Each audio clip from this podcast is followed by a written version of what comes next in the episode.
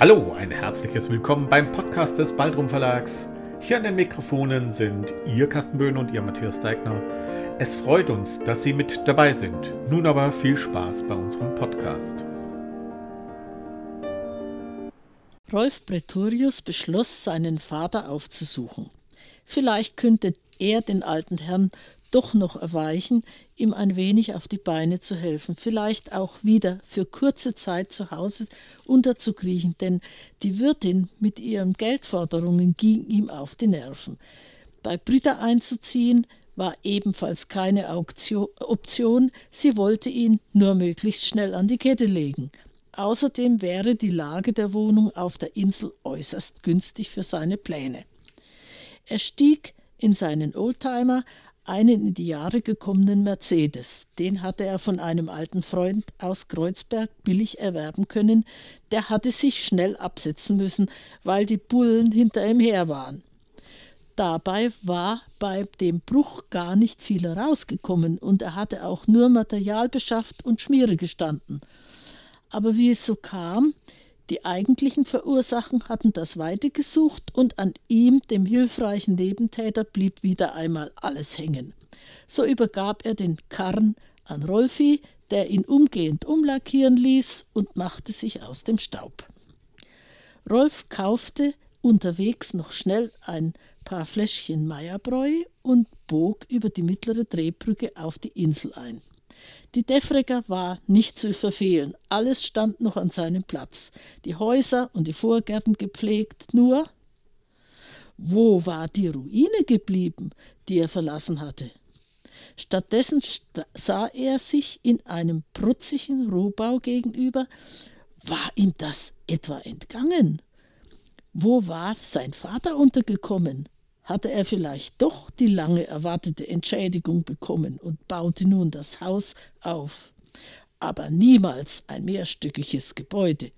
Oder hatte der Alte das Zeitliche gesegnet? Man hätte ihn doch zumindest informieren können. Seine Adresse war bekannt. Rolf hielt kurz vor der Baustelle an, schälte sich aus seiner Kiste. Dann schlenderte er ganz unauffällig an den Bau heran und sah erst einmal eine Weile zu. Das Schild am Bau wies nur auf die Baufirma hin. Einen Bauherrn fand er nicht darauf. Ein Arbeiter machte sich am Gerüst zu schaffen und Rolf rief zu ihm hinauf. Hey Kumpel, kannst du mir sagen, wer hier baut? Warum willst du wissen? Suchst du neue Wohnung? Ist viel zu teuer für dich, Kollege. Damit schob er eine Planke des Gerüsts, die sich gelockert hatte, zurück auf ihren Platz und ließ Rolf einfach stehen. Da muss ich halt jemanden fragen, der hier wohnt, sagte sich Rolf. Er begutachtete den Mann, der gegenüber im Vorgarten der Hecke die Hecke beschnitt, wechselte die Straßenseite und sprach ihn an. Etwas widerwillig wurde ihm geantwortet, denn hier auf der Insel trieben sich in letzter Zeit allerhand Leute herum, denen man lieber keine Auskunft gab. Erst als Rolf erklärte, dass er früher einmal hier in der Straße gewohnt hatte, wurde der Mann zugänglicher und erklärte. Der alte Herr, der hier gewohnt hat, unter erbärmlichsten Verhältnissen, lebt inzwischen im Altersheim. Man hat ihn vor einem halben Jahr hilflos gefunden. Seither hat das Gericht einen Betreuer bestellt. Der Professor muss Kinder haben, mit denen er aber schon lange keinen Kontakt mehr hat. Das Abbruchhaus wurde anscheinend verkauft und nun wird hier endlich der letzte Schandfleck beseitigt. Mehr weiß ich auch nicht, nur dass es dem alten Herrn nicht so gut geht, hat mir neulich meine Lichte erzählt. Die arbeitet nämlich im Seniorenheim. So, im Seniorenheim ist er. Da werde ich einmal nachsehen, beschloss Rolf. Schnell verabschiedete er sich, bevor die, der Gartenfreund herausfinden konnte, dass der verlorene Sohn zurückgekommen war. Max war fasziniert von der Aussicht auf ein Abenteuer. Gleich am nächsten Tag könnten wir es versuchen. Da haben wir beide frei und der Hafen ist menschenleer. Also stört uns keiner und keiner fragt. Mit mehreren Taschenlampen, Feuerzeug, einem Messer und einem Seil bewaffnet schritten sie zur Tat. Langsam, Meter für Meter, schoben sie sich in den Gang hinein, leuchteten die Wände ab, begutachteten die Decken, machten sich darauf gefasst, dass über ihnen der Stollen einbrechen könnte. Nichts dergleichen geschah. Die Wände befanden sich in einem bemerkenswert guten Zustand. Die Betonwände zeigten keinerlei Risse, im Gegenteil glänzten sie im matten Licht der Taschenlampe gläsern. Sie fühlten sich seltsam glatt an. Auch der Fußboden fühlte sich trocken an, obwohl sie sich unterhalb des Grundwasserstandes befanden. Merkwürdig, Max, da müsste doch eigentlich Wasser eingedrungen sein. Denk mal, was wir dauernd für Umstände haben, weil das Hochwasser den LKC mindestens zweimal im Jahr unter Wasser setzt. Das ist interessant, da könnten wir glatt ein trockenes Vereinsheim haben, wenn wir mit diesem Material. Speedy fiel ihm ins Wort. Ja, die Wände und der Boden sind aus einem Beton, der anscheinend keinerlei Feuchtigkeit durchlässt. Wir müssten da mal mit einem Chemiker reden, der sich in Baustoffen auskennt. Aber der Tunnel stammt doch sicher aus dem Krieg. Hatten die da solche Kenntnisse? Vielleicht sogar ein Patent, und heute haben sie alles vergessen, unterbrach Speedy.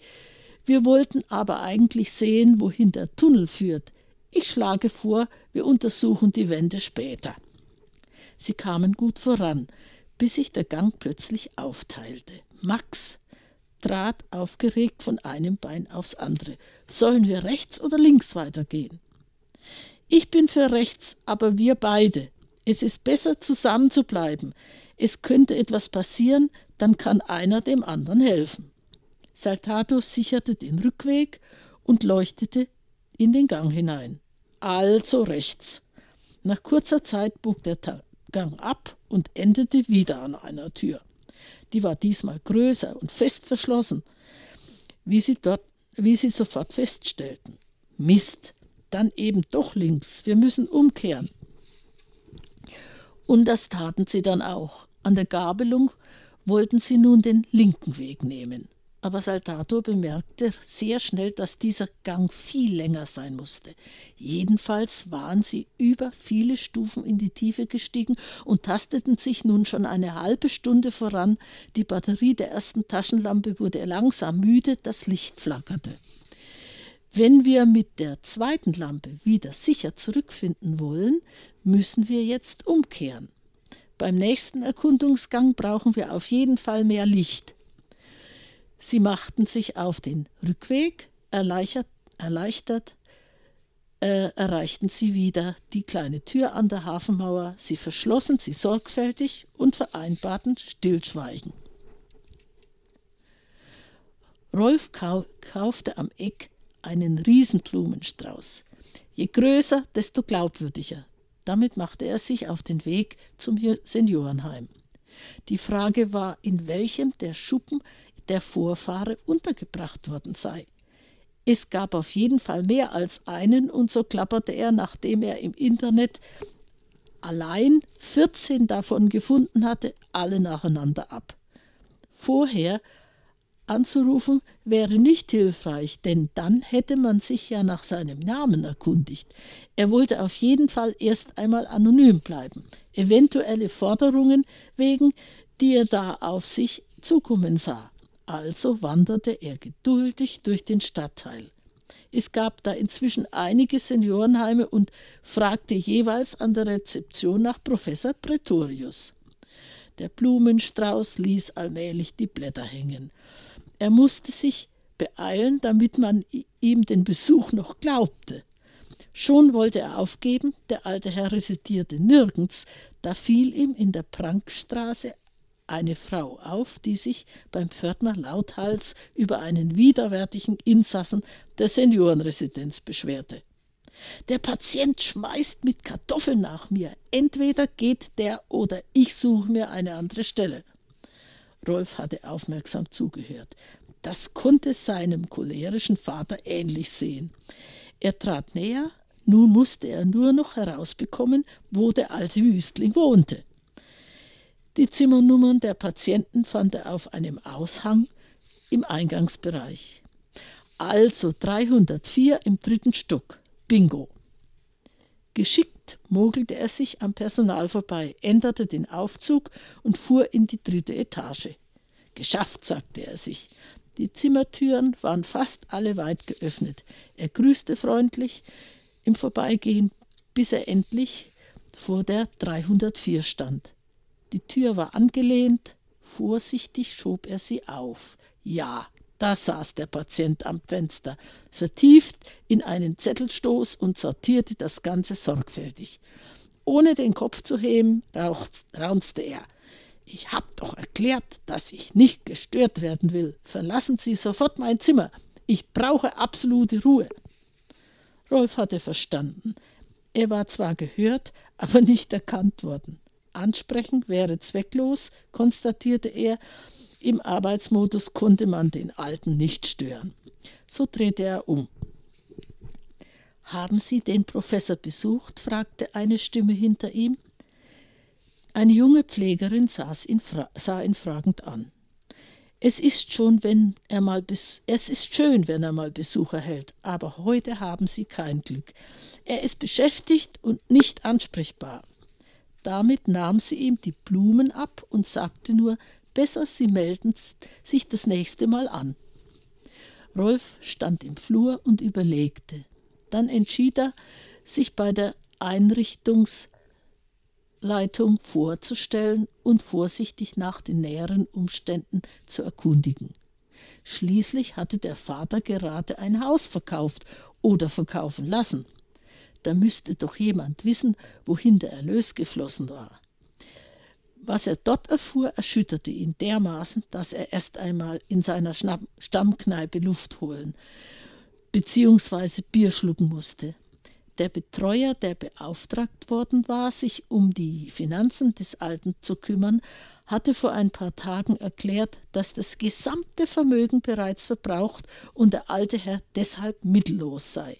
Er habe Sozialhilfe für ihn beantragt. Das Haus wurde vor mehr als zehn Jahren an seine Schwester überschrieben, die jetzt alles veräußert hatte und keine Notwendigkeit sah, den Vater zu unterstützen.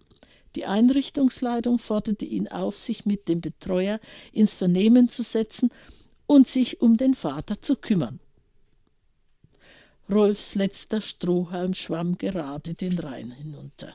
Er streunte ziellos über die Insel erkannte die alten Spielplätze wieder, warf ein paar, flach, warf ein paar flache Steine in den Strom, wobei er seine Gehirnwindungen anstrengte, dass ihm fast der Schädel zu platzen drohte.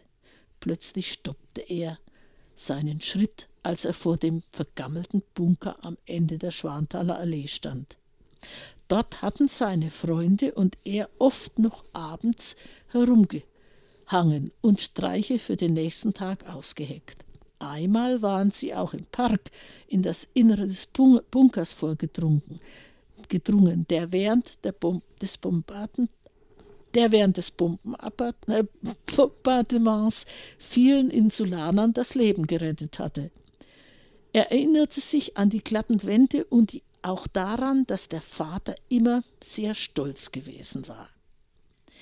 Den schmeißen die Alliierten nicht ein, kicherte er dann und er hatte recht, der Bunker blieb ganz, während sich die Stadt in ein Trümmerfeld verwandelte. Jetzt fiel es ihm auch wie Schuppen von den Augen.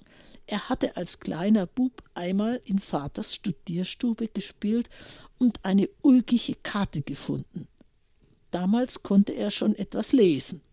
Er buchstabierte, las Rhein und Mundenheimer Straße, Hafen und Pfalzbau. Neugierig fragte er die Mutter, was das alles bedeutet. Sie riss ihm die Karte entsetzt aus den Fingern und ließ ihn schwören, niemals mehr in Vaters Unterlagen zu kramen.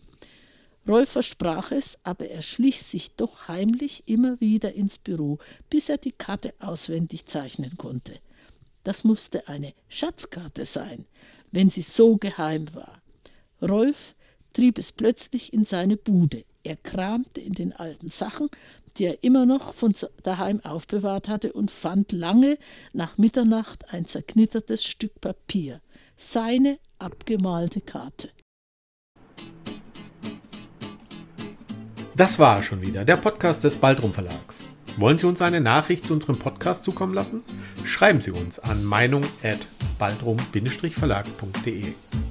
Wenn Sie uns online besuchen wollen, finden Sie uns unter www.baldrum-verlag.de oder einfach bei Facebook nach Baldrum Verlag suchen. Bis zum nächsten Mal.